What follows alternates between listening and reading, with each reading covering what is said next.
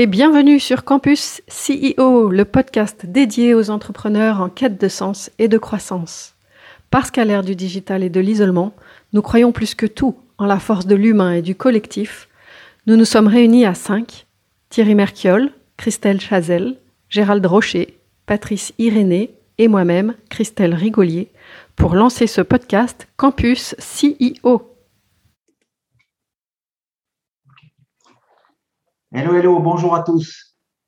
Euh, alors aujourd'hui, on va vous parler de holding. Autour de la table, pour ça, ben moi-même, je vais commencer par moi puisque je présente Patrice Irénée, Thierry Merchiol, Christelle Chazel, Christelle Rigolier. Donc, nous allons vous parler de holding et je vais plus particulièrement vous parler du paradis fiscal français qu'est la holding.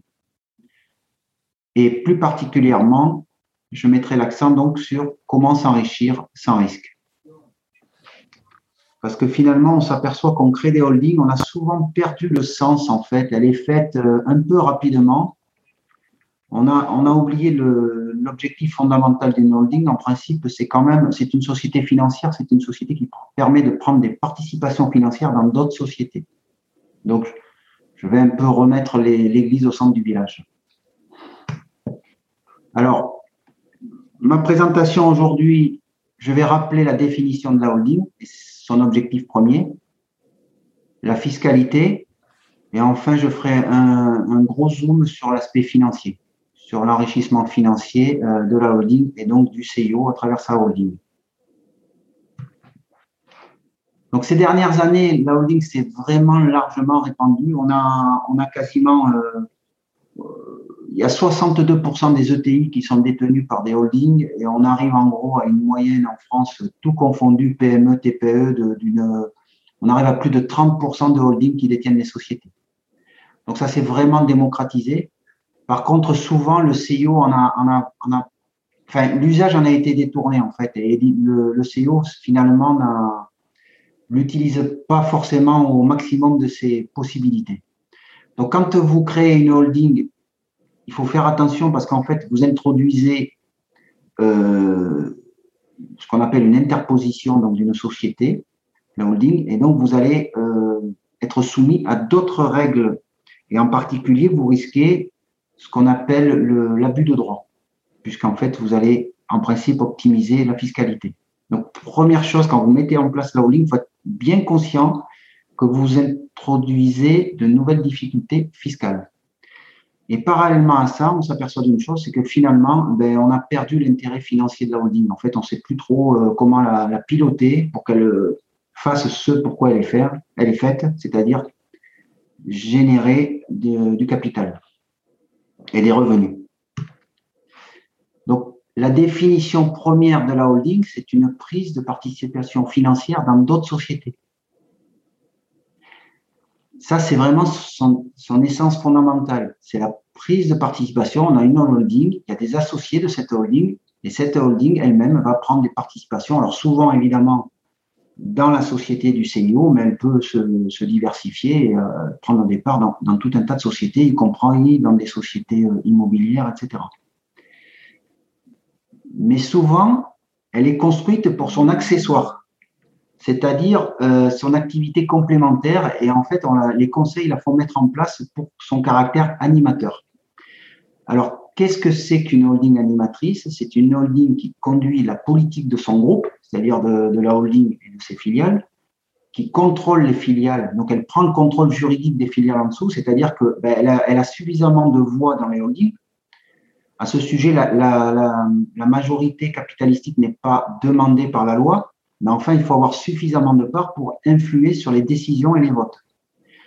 Et enfin, à titre accessoire, la holding peut euh, fournir des prestations de services à ses filiales.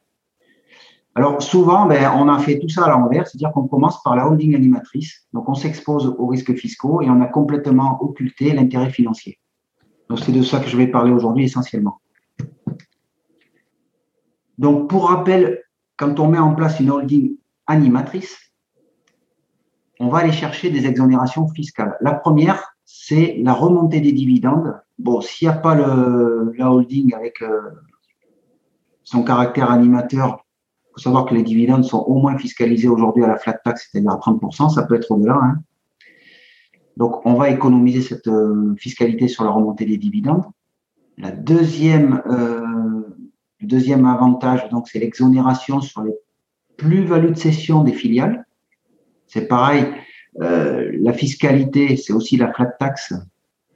Donc, la fiscalité sur la vente d'actions de, société, c'est 30 à 34% 30% de flat tax et euh, une taxe supplémentaire sur les hauts revenus. Et enfin, la troisième exonération, ça sera sur la transmission des parts de la holding grâce au pacte du trail. Et là, on va encore économiser 20 à 45% Bon, attention, il y a donc il y a beaucoup d'avantages fiscaux, mais si on n'est pas carré, et non seulement à la conception, mais aussi pendant la vie de la holding, on risque à tout moment d'être remis en cause par le fisc. Et puis alors, le fisc a vraiment du temps. Hein. il a la, vie de la holding devant lui pour euh, regarder ça de près. Donc, si on a fait tout ça très bien, on va dégager des liquidités pour pouvoir investir. Et donc, ça sera le troisième point de ma présentation. On va parler de l'accélération financière. Donc, on va profiter de la remontée des dividendes, de la facturation éventuelle de prestations de services aux filiales et, aussi de la vente des titres. Quand on vend des, parts ou des actions de nos filiales ou des filiales, vous allez pouvoir donc euh, récupérer des liquidités que vous allez pouvoir euh, placer dans la holding. Donc, c'est ce qu'on va voir dans, ce chapitre. Alors, un préalable avant de passer euh, au placement des, sommes qui sont économisées, qui peuvent être très conséquentes. Hein. parce qu'en gros, déjà, sur une session de, société à 1 million d'euros, on va économiser 300 000 euros de plus-value. Après, il faut rajouter l'économie sur les dividendes, l'économie éventuellement sur les transmissions de parts. Donc, on peut se retrouver avec un capital très sympathique. Donc, juste avant de démarrer sur l'optimisation financière, il va falloir accepter une chose, c'est celle-ci.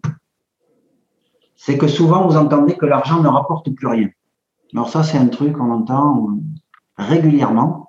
Alors, je vais revenir sur le plus gros indice mondial, que c'est le S&P 500. C'est les 500 plus grandes entreprises américaines qui sont cotées. Donc, j'ai fait un historique sur 95 ans, mais on a des historiques sur plus de 200 ans. Donc, euh, alors, le S&P 500, si aujourd'hui on, investit globalement sur le S&P 500 avec ce qu'on appelle un ETF, c'est-à-dire c'est un panier de toutes les actions du S&P 500, on va suivre l'indice. Donc sur 10 ans, on aurait fait 13,90%. Sur 30 ans, cet indice, il a fait 10,70. Sur 50 ans, il a fait 10,90. Et sur 95 ans, donc avec euh, la Deuxième Guerre mondiale et tout un tas de choses, il a fait quand même 17,22%. Alors, ma référence pour les placements, là, moi, dans tout l'exposé, ça sera 10%.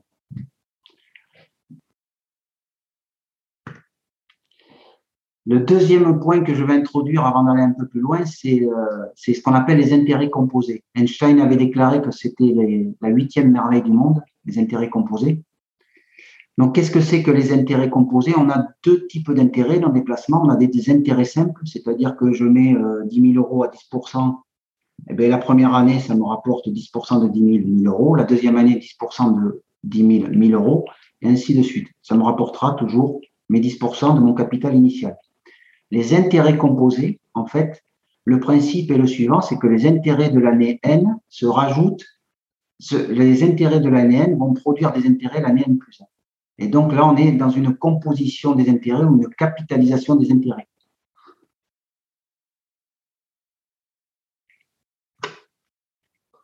Alors donc, on va prendre un exemple. Si on place 100 000 euros à 10% de taux nominal, ça, ça sera notre taux nominal, c'est notre taux de départ. C'est le taux de l'indice, dans mon exemple, du S&P 500 à très long terme. Ben, très simple, 100 000 euros l'année 1 à 10% ça fera 10 000 euros. À la fin de l'année 1, j'ai 110 000 euros. Mais il se trouve qu'en année 2, je vais faire produire, mais je vais, je vais capitaliser pas sur 100 000, mais sur 110 000, parce que je suis en intérêt composé. Donc en année 2, eh ben, je vais produire 11 000 euros. Et là, qu'est-ce qui se passe? Dès la deuxième année, mon taux effectif, il passe de 10% à 11%.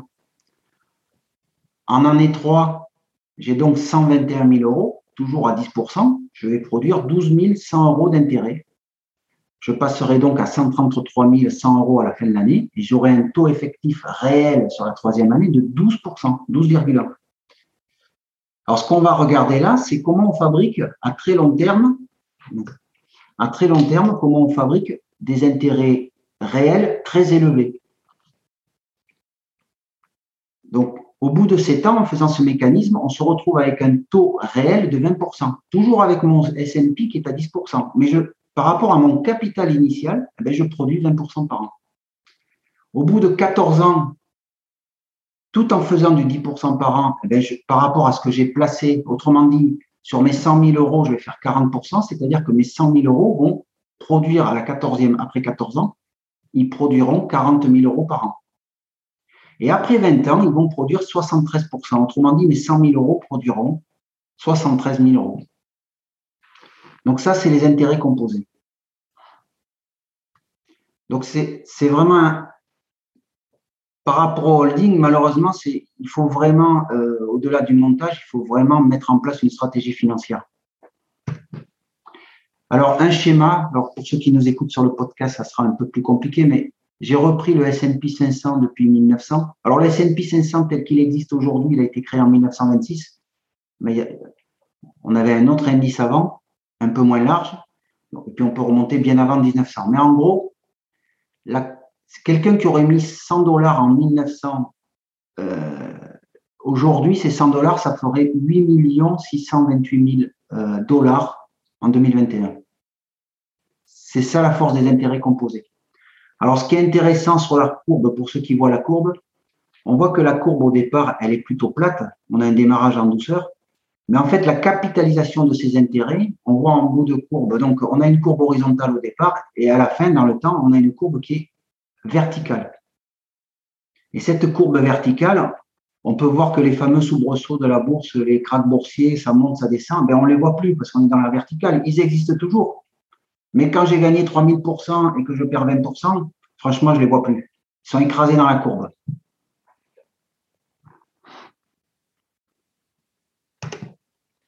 Alors maintenant, je vais, par rapport à cette courbure de courbe, puisqu'en fait, plus les intérêts sont plats, faibles au départ, plus je vais avoir une courbe plate.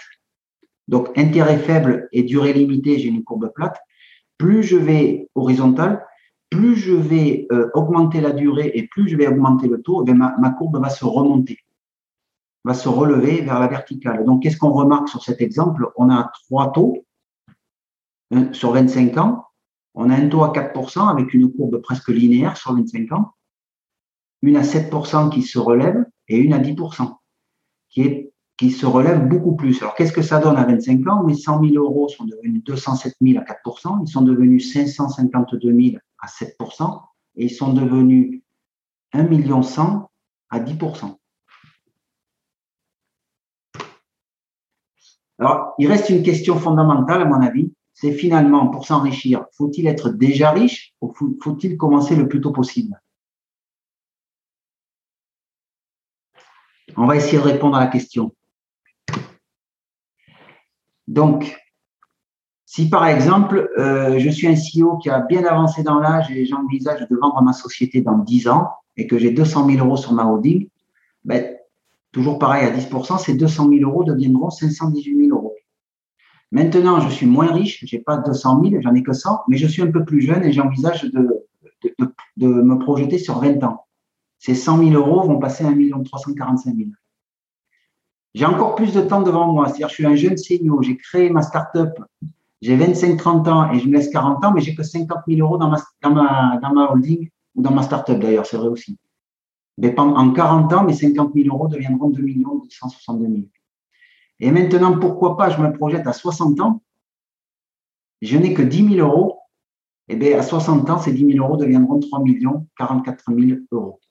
Alors, donc ce qu'il faut retenir finalement, il vaut mieux être jeune que riche. C'est en fait le temps qui vaut très cher. Et donc, il ne faut pas se limiter parce qu'une holding, quand le, le, CEO la met en place, en fait, elle, la holding à elle-même, c'est une personne morale. Elle a une espérance de vie infinie. Et il ne faut pas oublier une chose, elle se transmet de génération en génération. Donc, si elle a été bien gérée, elle va être transmise, etc. Et donc, on peut se projeter dans le temps et il faut surtout pas attendre pour mettre, une stratégie financière en place. Il faut vraiment l'avoir à l'esprit parce que dans le temps, ça va produire euh, du capital et ce capital va permettre de pouvoir entreprendre, réinvestir et créer de, de nouvelles opportunités de business, soit euh, booster son business actuel, soit diversifier. Donc, en résumé de, de cet exposé, il faut vraiment redonner sa vraie raison d'être à la holding. La holding, c'est une société financière. C'est une société qui prend des participations financières dans d'autres sociétés. Il faut faire très attention aux risques fiscaux. il suffit de regarder la jurisprudence et les, les, jugements qui paraissent quotidiennement.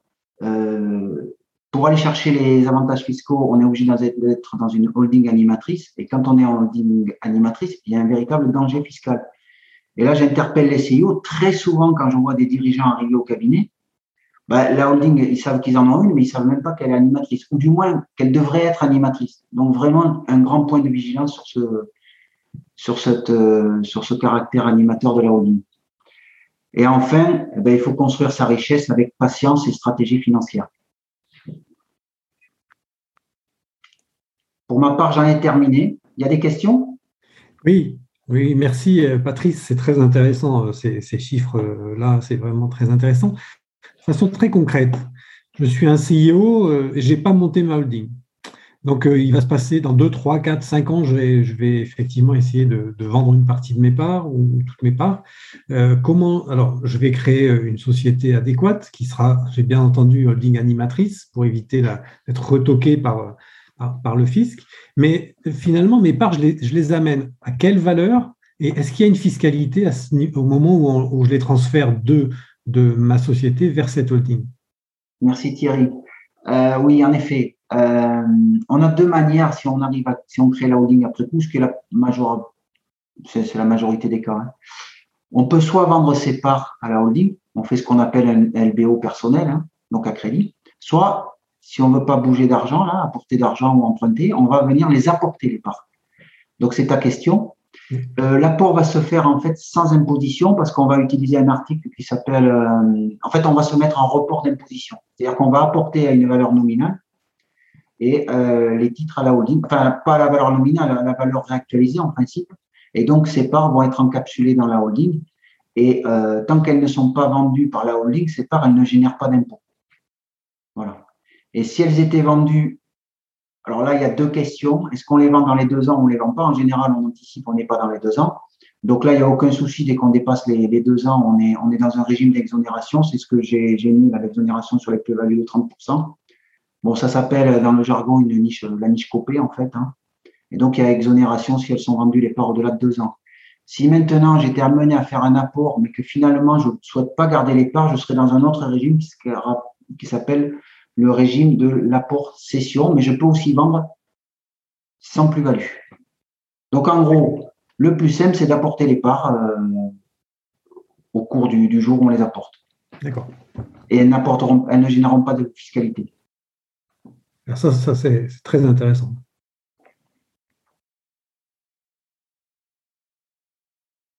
Mesdames, est-ce que vous avez des questions? Euh, moi, je ne comprends pas tout ce que tu racontes, euh, Patrice. Qu'est-ce que ça veut dire euh, apporter des parts concrètement? Ah, En fait, tu as ta société de ta, société de, conseil, par exemple, toi, Christelle, et puis demain, tu décides que finalement, tu vas mettre une holding au-dessus. Donc, c'est ta holding qui va devenir propriétaire de ta société. Et toi-même, actionnaire principal, soit à 100%, soit principal de la holding. Donc, il va falloir faire une opération, puisqu'en fait, la holding, va devenir à ta place la propriétaire de ta société d'exploitation, de ta société de conseil. Donc, euh, il y, a, deux possibilités. Soit tu décides de vendre les parts de ta société de conseil à la holding que tu viens de créer, soit tu décides d'apporter gratuitement tes parts à la holding. Il faut, il faut que juridiquement, on rende la holding propriétaire de ses parts. Et on a deux manières, soit on les vend, soit on les apporte à titre gratuit. Et donc, évidemment, ces deux opérations en droit, on appelle ça une mutation. On change de propriétaire. Évidemment, ça peut générer de la fiscalité. En général, d'ailleurs, ça devrait en générer. Sauf si on est bien accompagné, il n'y en aura pas. Donc, tu vas réaliser, a priori, euh, le plus souvent, on va faire un apport à titre gratuit. Voilà, tu vas être dans un régime qui se, tu vas être en report d'imposition et donc tu vas apporter tes, titres à la holding pour que, pour que la holding devienne à ta place la propriétaire de ton entreprise. Et bien évidemment, tu es toi-même propriétaire de la holding. Ça répond? Ok, merci. Ah, ah, ouais, ouais, je crois. on fera l'exercice en, en fait, l'apport, dit différemment, peut-être, L'apport, en fait, il consiste à changer le propriétaire euh, de l'entreprise. Tu es propriétaire de ton entreprise, le CEO est propriétaire de sa société d'exploitation, donc société de service ou une société de, de vente de, vente de, produits.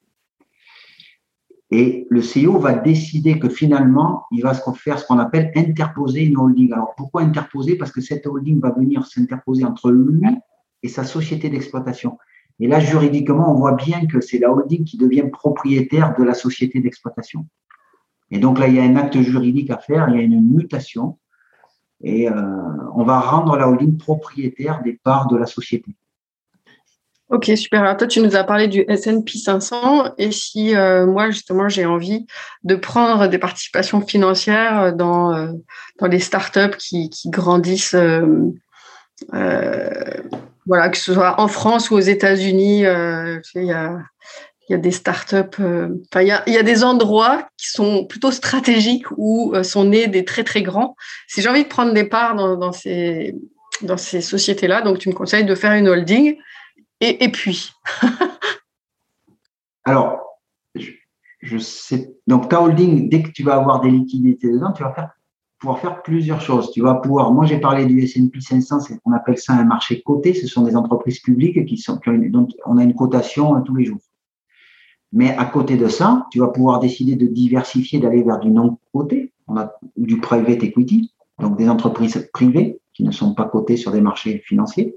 Et donc tu vas pouvoir prendre une partie de tes liquidités, comme tu le dis, aller acheter, prendre des participations dans des sociétés non cotées, des startups. Par exemple, des startups dans la Silicon Valley.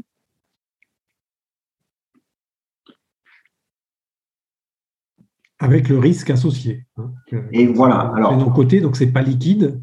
C'est-à-dire que je fais le pari que ces, par-là vont prendre de, la valeur, mais qu'un jour, quelqu'un te les achètera. Enfin, les achètera à.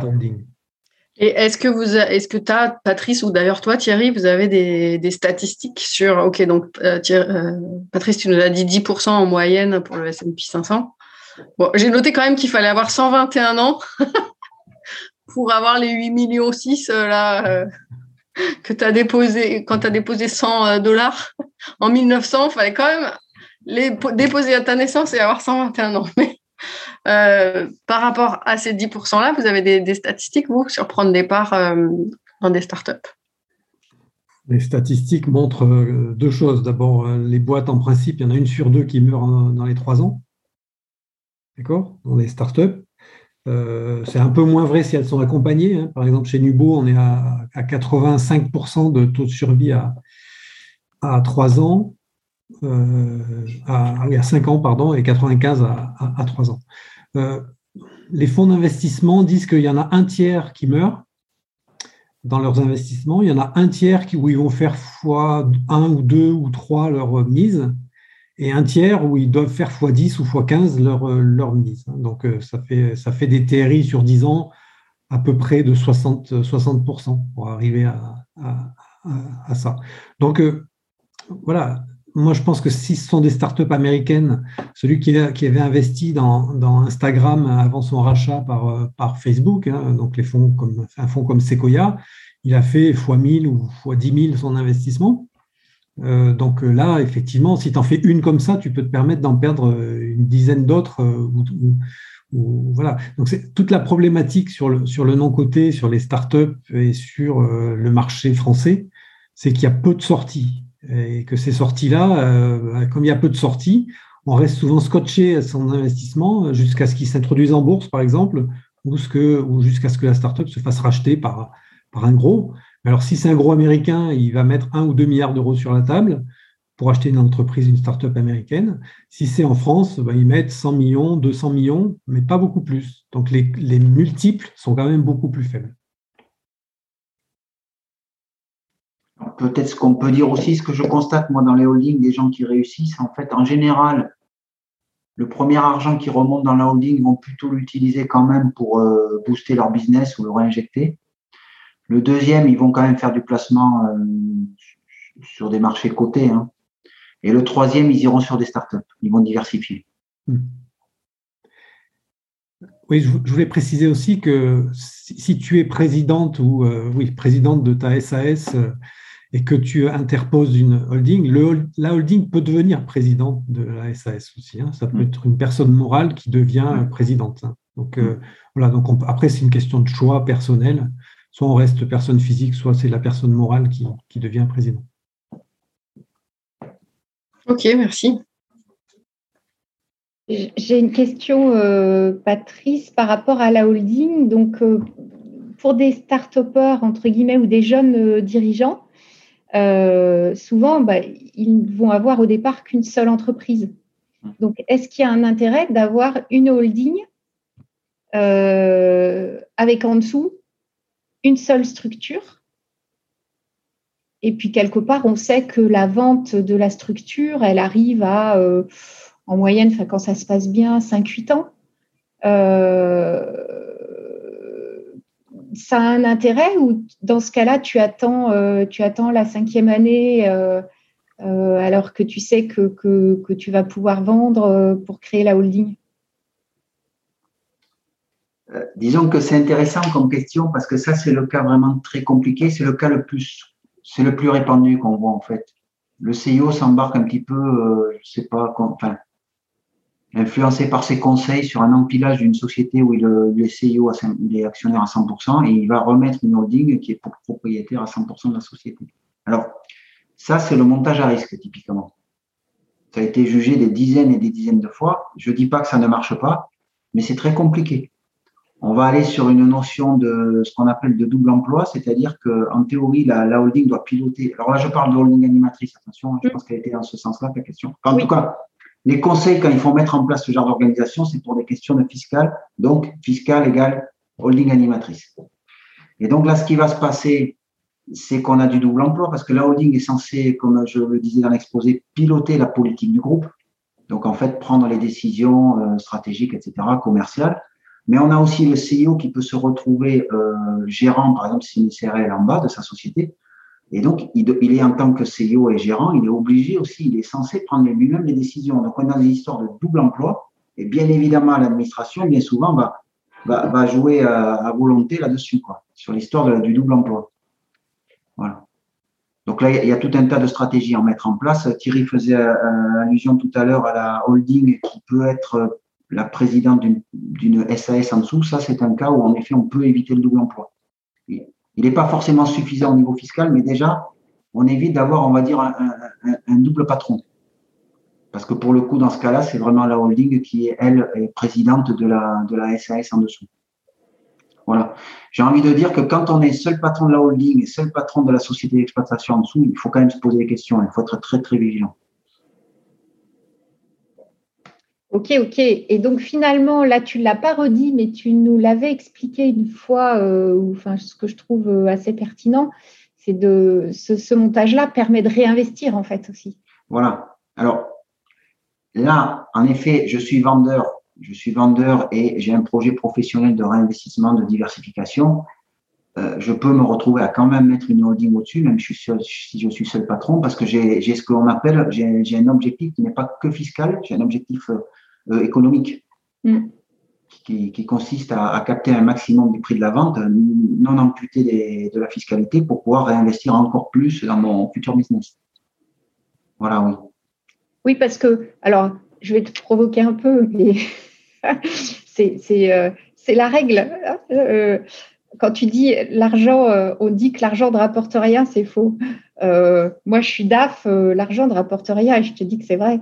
je partage quand j'ai de l'argent dans une entreprise, euh, franchement, je peux rien en faire. Donc, quelque part, aujourd'hui, c'est peut-être plus intéressant de réinvestir, bon, avec le risque que ça comporte aussi. Hein. Mais, euh, mais l'argent rapporte absolument rien euh, dans l'entreprise. moi, c'est une question, je suis complètement d'accord avec toi, parce qu'en fait, il y, a deux façons. Il y a, deux types d'argent. Il y a l'argent qui est nécessaire, là, c'est ton boulot, à la vie de l'entreprise, je dirais à court terme. Et si on a mis en place une holding pour faire remonter des dividendes, etc., c'est qu'en principe, ça, cela sont, ces remontées-là sont de toute façon sorties de l'entreprise. Mm. Elles sont disponibles à plus long terme. Donc c'est là que les stratégies d'investissement financier interviennent. Euh, soit prise de participation dans des startups, soit aller sur un marché coté, etc. Soit diversification. Typiquement, il y a des CEO qui vont acheter les murs de l'entreprise, qui vont investir dans l'immobilier, etc. Mais je suis d'accord avec toi qu'en bas, souvent, euh, la société d'exploitation n'a pas de gros moyens pour pouvoir faire euh, produire des intérêts à son, son argent. Oui, puis elle n'a pas le temps. Elle n'a pas, le temps de mobiliser aussi voilà. ça. J'étais dans mon exposé, c'est vrai que je suis sur une stratégie à plus long terme où de toute façon les capitaux ont, quitté, ont quitté la société d'exploitation. Une question sur les, holdings, euh, animatrices ou pas, elles peuvent acheter de l'immobilier? Alors la holding, elle peut faire un tas de choses. Alors si elle achète de l'immobilier, il faut juste que l'objet social, il le prévoit. Hein. Donc j'ai eu un dossier cette semaine, on est en train de faire modifier l'objet social parce que ce n'était pas prévu. D'accord. Dans l'objet social, il y avait justement des prises de participation dans des sociétés d'exploitation. Mais euh, voilà, on adopte, on fait, euh, on fait. Évidemment, il faut là aussi, il faut être quand même vigilant, c'est-à-dire que l'objet social doit refléter la, la vraie activité de l'entreprise et l'activité de l'entreprise doit être compatible avec l'objet social. Ça, c'est des cas de remise en cause euh, par l'administration fiscale. Ça, c'est super facile à, à requalifier. Hmm. Si j'ai pas mon objet social aligné avec l'activité de l'entreprise. Je connais quelqu'un qui, lui achète du mobilier, enfin, il achète des péniches, en fait, parce que c'est considéré, c'est pas considéré comme de l'immobilier. Et du coup, il, il, tranquillise, il se tranquillise par rapport à ça. Intéressant. C'est vrai que ce qu'on appelle de l'immobilier, c'est quelque chose qui est immobile. La péniche peut, peut, peut voguer. bouger. C'est vrai. Et ton objet social, donc si, euh, si ta holding, tu la crées vraiment pour prendre des parts, euh, des, des, participations financières dans d'autres sociétés, euh, du coup, il faut, il faut que ce soit quoi le. On a, sur les holdings, on a un objet social assez classique en général. Déjà, la première chose qui est marquée, c'est prise de participation. Ça, c'est assez simple. Là où ça va se gâter, c'est quand je vais diversifier et surtout quand elle va devenir animatrice parce qu'on voit des objets euh, on voit des objets des fois assez intéressants parce qu'on va lister la, pour qu'elle devienne animatrice, on fait la liste de tout ce qu'elle pourrait faire pour sa filiale. bon, il y a de quoi rigoler, mais elle fait beaucoup de choses. Et donc, euh, on va lister euh, comptabilité, juridique, conseil, enfin, voilà. Mais ça peut être, ça peut faire des pages entières, ça. Alors, je précise que c'est pas du tout, du, tout suffisant d'avoir marqué ses activités de prestation pour sa filiale pour que la holding soit animatrice. Malheureusement, beaucoup de gens font la confusion. J'ai eu le cas euh, sur un, enfin, un cas concret hein, euh, euh, où clairement ce qu'on a fait pour valider le fait que ce soit animateur, on a transféré les salariés hum. sur la holding. Hum. Parce que là, ça devient plus concret. En tout cas, tu transfères les salariés qui sont des salariés qui travaillent pour pour, pour le, sujet euh, commun et euh, qui est au service de Alors, c'est vrai que souvent, ce que je vois, comme dans les dossiers, le, minimum, on va avoir des services administratifs. Par exemple, on va avoir la DAF qui va être transférée sur la holding. Mm.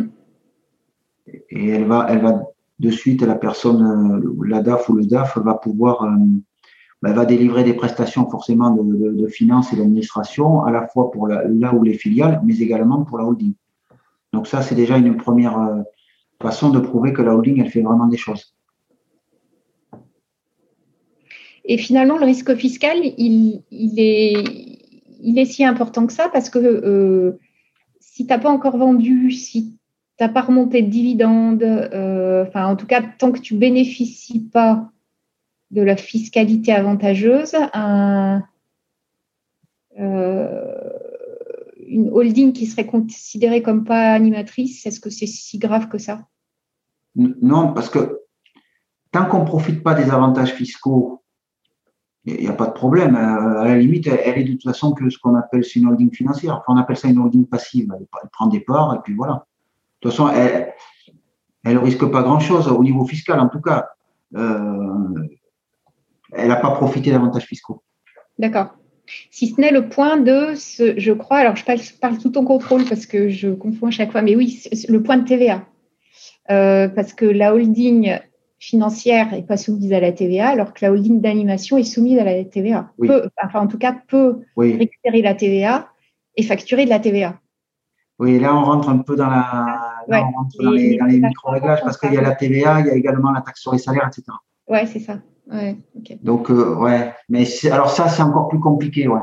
Alors, je sais pas, il faut que je. Il n'y avait pas vraiment de questions, là, mais oui, il faut faire attention. Par exemple, on a des, des holdings qui se font attraper. Alors, c'était pas l'objet de mon exposé, là, j'étais vraiment sur, sur les flux et les ventes. Mais sur la TVA, il y a beaucoup de litiges. Mais là, je pense que tu es bien placé, Christelle c'est qu'en effet, récupérer la TVA sans une vraie activité euh, pour la holding, ça, je pense que c'est plus que vérifié. Enfin, j'ai vu passer des, jugements là-dessus. Oui.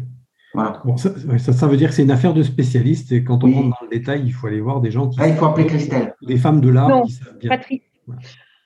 Pour la TVA et taxes sur les salaires, c'est Christelle. Ou alors, on appelle Christelle qui fait travailler Patrice. Merci. non, mais là, tu le sais, la TVA, c'est un, vrai sujet à lui tout seul. Et moi, j'avais une question. Donc, si euh, tu as, si as, envie voilà, de prendre des parts, euh, des participations financières dans d'autres sociétés, est-ce que vraiment c'est plus intéressant de le faire par une holding ou à titre euh, personnel particulier? J'aime bien la question. je verrais même une troisième possibilité, Christelle, c'est que tu peux investir personnellement. Alors, en principe, tu auras un avantage fiscal. Tu le fais en nom propre. Hein. Il y a ce qu'on appelle l'investissement dans les PME jusqu'à présent. Alors, il y a des conditions quand même, mais jusqu'à présent, on a 25% d'économie d'impôt sur notre investissement. Tu pourrais aussi utiliser ton entreprise, si tu n'as pas holding, mais ton entreprise devient en quelque sorte une holding, elle, elle, elle prend des participations financières dans d'autres sociétés. Et ça, j'aime bien. Quand j'ai un CEO qui est patron de la filiale et patron de la holding, je me dis, mais pourquoi il l'a fait, mis à part enrichir ses conseils? Autant qu'il se serve de sa société comme holding, en fait. Et donc, ta société de conseils. Pour toi, Christelle, peut investir dans les startups que tu Par exemple, tu accompagnes des CEO en croissance. Christelle, tu pourrais, si par exemple ils te demandent ou te laissent l'opportunité de rentrer chez eux, ton cabinet d'accompagnement pourrait euh, prendre des participations chez eux. Oui. Alors, quel est l'avantage euh, Il vaut mieux le faire à titre personnel parce que tu as ton crédit d'impôt au titre de, de, ma SAS ou au titre d'une future holding? Je peux juste donner un point hein, sur les SAS. Si tu as une SAS qui investit ou une SA qui prend des parts dans des sociétés innovantes, elle peut amortir son investissement sur 5 ans. Hmm. Du coup, euh, bah, finalement, ça ne te coûte rien. Si tu as, une, si as, du cash et que tu as, des résultats euh, positifs, tu peux réduire ton résultat euh, grâce à cet amortissement-là. Et moi, je le vois beaucoup en, en corporate finance où euh, on a des, entreprises qui mettent 100 000, 200 000, 300 000 euros dans des startups et qui réduisent leur, et qui réduisent leurs résultats grâce à ça. On, pourrait même peut-être faire préciser euh, l'amortissement à Christelle, du coup. Eh ben, j'étais en train d'y réfléchir, je ne connais pas. C'est la loi, c'est la loi c'est une loi de finances de, je sais plus quoi, je crois 2018 qui a permis ça, hein, qui permet de, de défiscaliser par amortissement sur 5 ans toute euh, participation de moins de 25% dans des entreprises innovantes. Euh, dans des entreprises où qu'elles soient, ça marche que pour la France ou ça marche si tu investis euh, dans des startups Alors, c'est une bonne question. Je ne sais pas si on ne peut pas investir en Europe.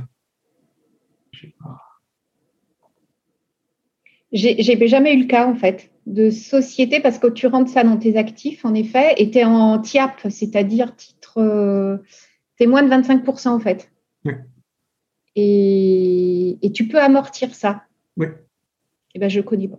Et donc là, Patrice, quel intérêt de faire une holding pour ça? Ah, Alors là, il faut poser, il faut poser un, audit personnel là, du CIO et patrimonial pour savoir les, la stratégie à long terme et ses objectifs en fait. Parce qu'en gros, là, on a trois possibilités dans ce qu'on vient de dire. Soit on fait en direct et on récupère l'économie d'impôt tout de suite. Soit on a du cash dans sa société, on fait intervenir on fait investir sa société soit on a une holding et en effet, on, fait, on va plutôt structurer. Une holding, en général, on travaille en silo. Donc, elle va être propriétaire déjà de la société d'exploitation, dans ton cas, ton cabinet de conseil, peut-être des murs de, tes bureaux, et après, elle va avoir une, division, on va dire, investissement, prise de participation dans les startups. Donc, on va structurer au niveau de la holding. Mais les trois sont possibles, mais là, ça, correspond à, trois objectifs différents, trois situations différentes. Je dirais. Voilà. Hmm, et ce qui m'interpelle aussi, c'est OK, tu prends des participations, tu, ça marche, tu as plein d'argent. donc, un peu comme disait Christelle tout à l'heure, OK, mais l'argent, elle est dans. Enfin, si tu as fait ça avec la holding, elle est dans la holding. Euh, est-ce que c'est est-ce que aussi pour si tu veux utiliser ça, j'en sais rien pour faire quoi Est-ce que c'est pas mieux si elle t'appartient en propre? Parce que là, tu as des, es taxé après pour récupérer ça Oui, tu es taxé. De toute façon, à un moment donné, euh, le fisc est suffisamment malin. C'est le plus gros innovateur, le plus grand innovateur en France hein, des services fiscaux. Et finalement, ils vont le récupérer. Mais je pense que, comme l'a dit Patrice au tout début, c'est qu'il y a une accumulation de, euh, de taxes et que si tu le fais via une holding, euh, tu réduis cette accumulation de taxes. Mais bon, in fine, tu peux aussi dire, moi, j'ai fait une belle culbute, euh, il y a 30% qui partent en flat tax et ces 30%, ça sert au budget de l'État. Et à payer euh, les, les, routes que j'utilise et à payer les, les, enseignants qui apprennent à mes enfants, si c'est dans le, que ce soit dans le public ou dans le privé et à payer les retraites de mes parents. Moi, j'ai le cas de, jeunes dirigeants, en fait, euh, qui ont des startups qui marchent assez bien hein, euh, et, et, qui ont fait le choix de ne pas créer de holding parce qu'ils euh, veulent garder l'argent. Donc, quelque part, ils veulent. Aujourd'hui, ils ne se projettent pas, en tout cas, sur un réinvestissement possible ils, disent clairement euh, qu'ils veulent garder l'argent. Donc, euh, bon. Oui, mais tu vois, donc ils vont, tout, ils vont payer 30% flat tax, mais si jamais le jour où ils transmettent, ils vont repayer un paquet d'argent. Hein. Donc, euh, si, tu, cumules tout, comme l'a dit Patrice au début, il ne reste, pas, enfin, voilà, reste pas grand-chose à la fin. Hein. Mais c'est un choix. Oui. Alors, voilà. pour, pour tout dire, d'abord, c'est un choix de vie. En fait, j'imagine que s'ils veulent garder de l'argent, ce sont plutôt des, des, gens qui vivent à court terme. C'est-à-dire que, voilà, c'est des épicuriens, ils ont envie de profiter de la vie, ils se projettent moins à long terme. Donc, c'est une question personnelle, ça. Mm. Et après, pour la fiscalité, j'ai pas voulu euh, rentrer parce que je voulais mettre l'accent sur l'enrichissement. Mais si vous accumulez, moi, je sais pas, 20 ans de dividendes à 30%, euh, la plus-value à 30% et la transmission à 20-30%, je peux vous dire que sur une société d'un million, vous aurez payé plus d'un million d'impôts hein, sur 10 à 15 ans. Mm. Donc c'est un choix à faire après. Ok, donc j'entends quand même le long terme. Si tu penses long terme et si tu veux être dans la transmission, etc., vaut mieux que ça, tout passe par une holding. Si tu si as envie de vivre au jour le jour et de pour toi, pour cramer ton fric, euh, ben, donc, quand c'est ça, c'est il vaut mieux quoi? Je vais prendre un autre exemple, moi. Si tu veux cramer ton fric, imaginons, je ne sais pas, tu as 5 millions dans ta holding, elle est passée à 10%, ça fait 500 000 par an. Mais tu as besoin de ces 500 000 parce que tu veux cramer les 500 000, il n'y a pas de problème. Tu paieras 150 000 euros de flat tax et tu auras 350 000 euros, mais c'est une rente perpétuelle. Je, peux soit les laisser parce que je me projette encore à plus long terme, soit je fais des rien, je prends mes 500 000 je, fais travailler les écoles, je fais des routes, je rends service à tout le monde, à moi-même et à la collectivité. Par contre, il faut juste, si je veux d'ailleurs rendre beaucoup de, rendre service à la collectivité, j'ai intérêt à attendre un peu parce que je leur donnerai beaucoup, beaucoup d'impôts demain. Je peux leur donner, dans cet exemple, 150 000 euros par an sur mes dividendes de ma holding. Moi, je trouve que c'est beau.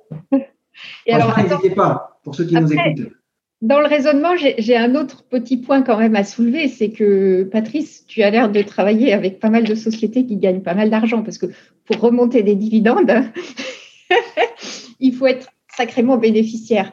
Et, dans les startups, il y a très, très, très, très peu d'entreprises bénéficiaires. Alors, je peux répondre quand même donc, la première chose qui. Je vais même te donner la moyenne des, remontées sur des, sur des sociétés tout à fait classiques, 10, 20, 30 personnes. La première chose qui remonte, ce sont les prestations de services, si elles sont en ligne animatrice. Et une convention de prestation de services, euh, dans ce que je vois, moi, mais c'est entre 80 et 110 000 euros. Quoi. Donc, ça fait quand même déjà. Déjà, ils remonteront jamais autant en dividendes. Donc, ça remonte quand même pas mal si on a une société correcte. D'accord. Donc, je suis moins jalouse alors. Mais ce n'est pas forcément les dividendes. Il y a tout un tas où j'ai vendu mon entreprise, où je vends partiellement mon entreprise. Bon, par exemple, ce qui fait remonter beaucoup d'argent, c'est la vente à soi-même. C'est-à-dire que je, vends ma, je peux vendre d'une première fois mon entreprise à la holding. Là, c'est moi qui ai vendu. Je n'ai pas fait un apport pour revenir à la question tout à l'heure. Je n'ai pas fait un apport à titre gratuit. J'ai vendu. J'ai fait un LBO personnel. Donc en anglais, on appelle ça un NOBO. parce que un owner buyout. Donc, je vends une première fois, mais il n'est pas interdit une deuxième fois, quand j'ai remboursé cet emprunt, de revendre les parts de ma holding à une deuxième holding. J'ai le droit d'interposer deux. Et donc, là, pour le coup, c'est ma, holding qui est vendue. Et donc, je vais, la, voilà, la holding va retoucher de l'argent. Donc, je fabrique de l'argent, en fait. En fait, c'est une photocopieuse habillée. Allez voir Patrice. Oui, pardon? La, machine à billets, c'est chez Patrice. ok, merci beaucoup, Patrice. Oui, merci, Patrice. merci à vous surtout.